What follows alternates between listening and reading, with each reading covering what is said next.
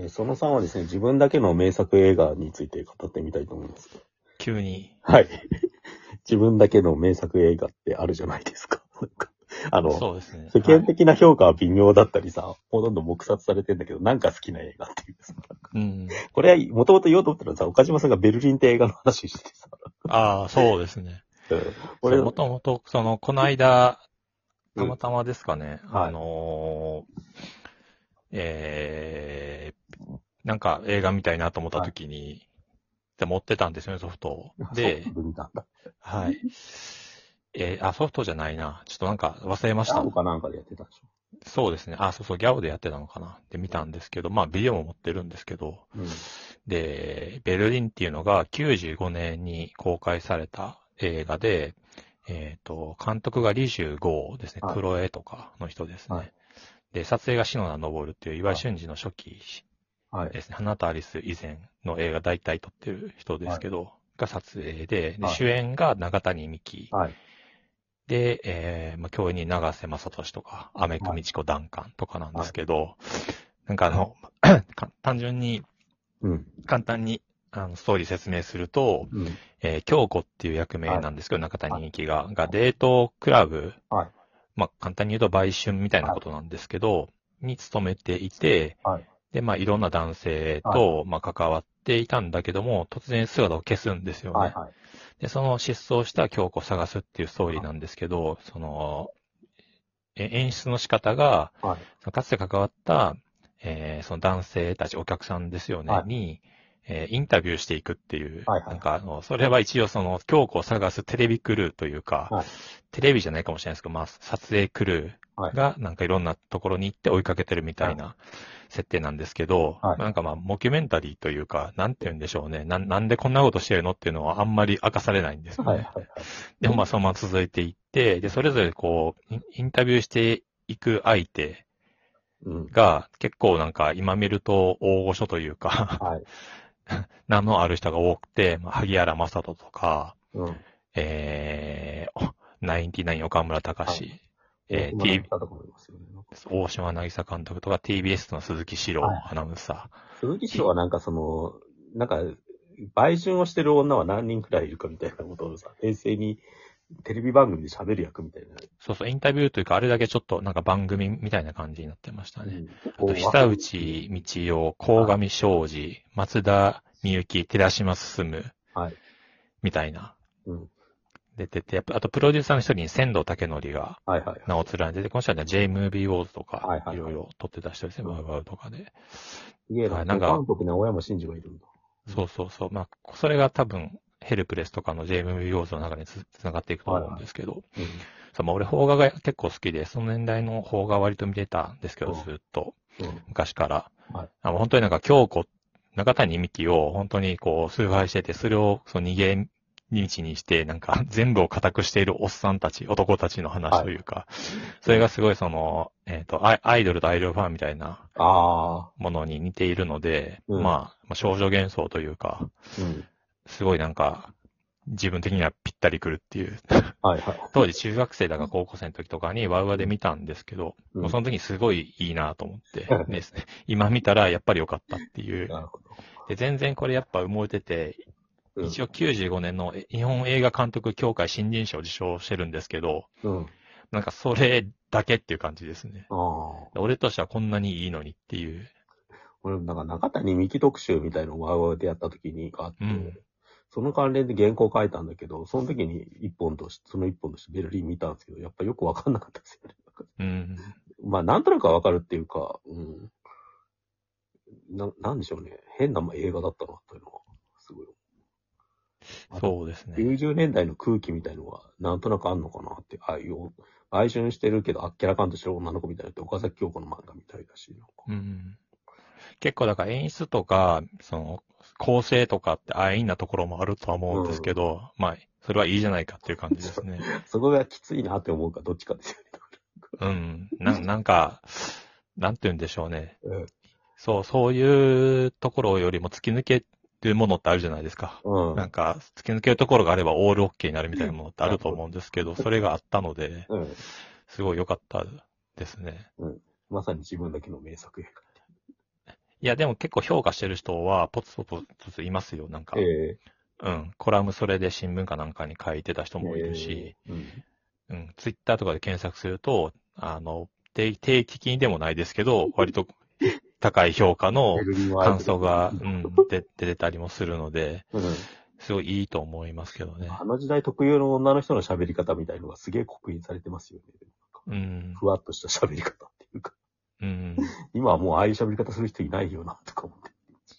うん。ちょっと、Unext で見れたんで、チラッと見てたんですうん。けど、すごい異物感がある。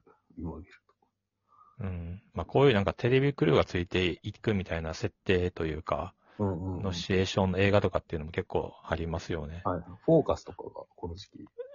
そうですね。とちょうど90年代の盗聴マニアの浅野、ま、ま忠野がやってる作品ですけど、はい。まあ、2000年代以降で言うとまた違うけど、大日本人とか、ああ、はい。うんなんかまあいろいろある中で、うん。うん、結構大日本人的な説明しないっていうところで言うと似てるところはあるのかなと思いましたけど。ああ、なるほどね。う。うんん。はい。成馬さんはどうですか？ああ、僕は何しようかなと思って、マイケル・ウィンターボトムっていうイギリスの監督がいるんですけど、はい。その人が撮ったなんかデビュー作のバタフライキスっていう映画を、が、うんなんか俺だけの名作っていうか、うん。もう、なんか、マイケル・ウィンターボトムって、なんか90年代から2000年代にかけては割と衝撃場系で、なんかいろんな映画が出てたんですよ。光の街とかなんかいろいろ。はい24はパーティーピープルとか。うん。だけど今なんかほんと全然入ってこなくなっちゃってて、うん。映画自体が。だから結構、なんかシネコンでかけるには規模が小さいし、なんかアートになるほど芸術性もないみたいな微妙な位置づけで、なんか、うん。そのせいで結構もう2010年代以降はほんとほとんど見られなくなっちゃってるんですよね。うん。でも俺すごい好きな監督で、ではいこのバタフライキスってどういう映画かっていうと、なんか、そのなんかガソリンスタンドで働いてる女で、なんか母親の介護してる女の人がある日なんかその謎の女と出会うんですよ。うん。で、その謎の女は行く先々でいろんなやつ殺してる猟奇殺人鬼で、なんか、うん。でもその女の人は殺さないで、なんか一夜をだを共にするんですよね。まあ、なんか、レズビアンで、なんか、うん。だ抱かれるみたいになっちゃってて、で、うん。で一夜を共にしたら、その、なんかその、お女の子は、その、殺人犯の女の人を好きになっちゃって、うん。で一緒についてって、うん。で、その、ま、まあ、なんかユーニスっていう女が、その、ガンガン人殺してるんですけど、うん。殺してクソバカな、その、なんか、その追いかけてくるミリアムって女が、その、死体を隠蔽していくんですよ。うん。だから二人でなんか、だユーニスって女はガンガン人殺して、それをなんか死体を隠蔽するのがミリアムの役割みたいになって、どんどん旅していくっていう話なんですよね。うん。殺人レズビアンムービーってこれは呼んでるんですけど、なんかうん。これがなんかすげえ昔大好きで、うん。うん、結構オチとかはちょっとあんま言わないんですけど、うん。うん、なんかまあ当時、これもだから90年代のなんかその猟奇犯罪者みたいなものの流れの一個ではありますよね。なんかうん。そういう意味ではすごく90年代的な作品なんだけど、なんかすごく好きなんですよね。イギリスで95年公開ですね。はい。日本だと98年ですけど。98年ぐらいとか、なんかトレインスポッティングとかが流行った後ぐらいになんかヨーロッパ系の映画がすごい入ってきて、なんかうん。その一本だったって記憶ですね。なんか俺、多分映画館では見てなくて、うん。ビデオで見たんだけど、何度も結構見てますね。うちにビデオだけあるんだけど、ビデオデッキ自体が 機能してないってうん。置いてはあるんだけど、で、配信とかね、ほんとないんですよ、これ。多分 Unext になかったらほとんどないんだと思うんですけど、うん。うん。だから、なんかマイケル・ウィンターボットも本当好きなんだけど、なかなか見てもらえる機会がないんで、もう自分にとっては特別な感じですね。バタフライキス。はい。他、そうですね。他、お互いなんか。ああ。